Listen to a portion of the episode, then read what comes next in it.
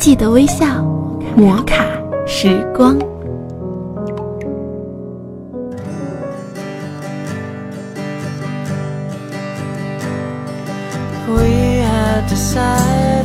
嗨，还好吗？欢迎你微笑收听摩卡时光。今天要分享的文字，进个圈子，锻造自己。认识一个姑娘，在北京读民办大学。到北京后，她就一直受到表姐的照顾。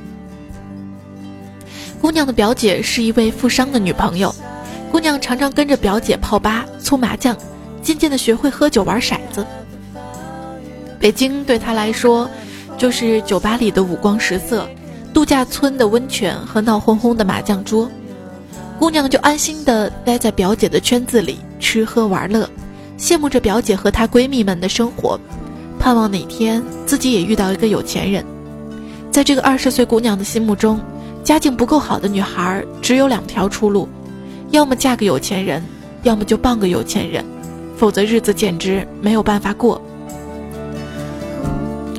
另一个姑娘也是北漂，每月拿着两千多块的薪水，和老乡一起租着地下室。工作之余，姑娘最喜欢去动物园的服装批发市场淘廉价衣服，再就是窝在出租屋里用二手电脑看电影。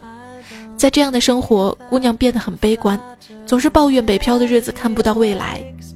有一次跟姑娘闲聊，我建议她学点东西提升一下自己，好为以后升职做准备。听了我的建议，姑娘特别感激。她告诉我，自己平时和老乡们待在一起，大家经常用家乡话聊天。讨论最多的就是老家的事儿，再就是哪能买到便宜衣服，从来没有人跟他讲过该如何提升自己。两位姑娘的经历呢，让我非常的感慨。我也开始检讨自己的生活圈子，因为我发现，有时候圈子真的很重要，它能够决定你生活态度和人生方向。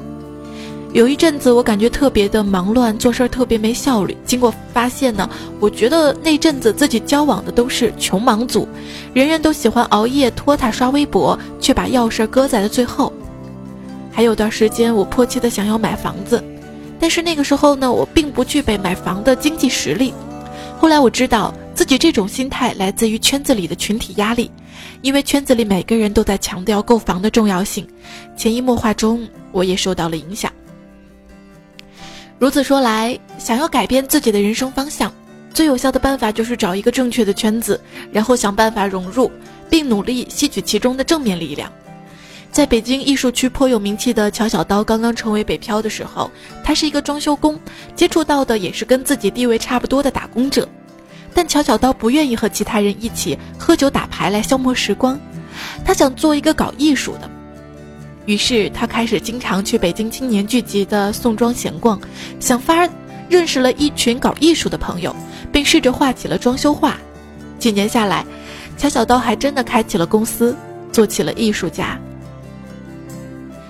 也许并不是每一个人都像乔小刀一样有勇气，想尽办法接近自己想要成为的那种人，融入自己理想中的圈子。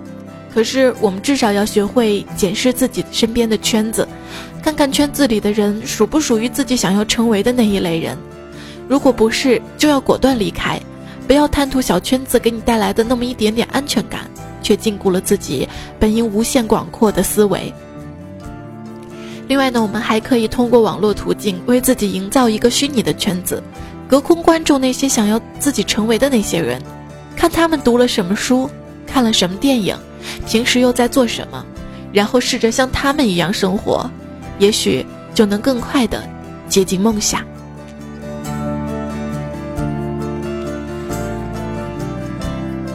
记得微笑，摩卡时光。今天彩彩和大家分享了进个圈子，锻造自己，一起共勉。感谢收听，下一期我们再会。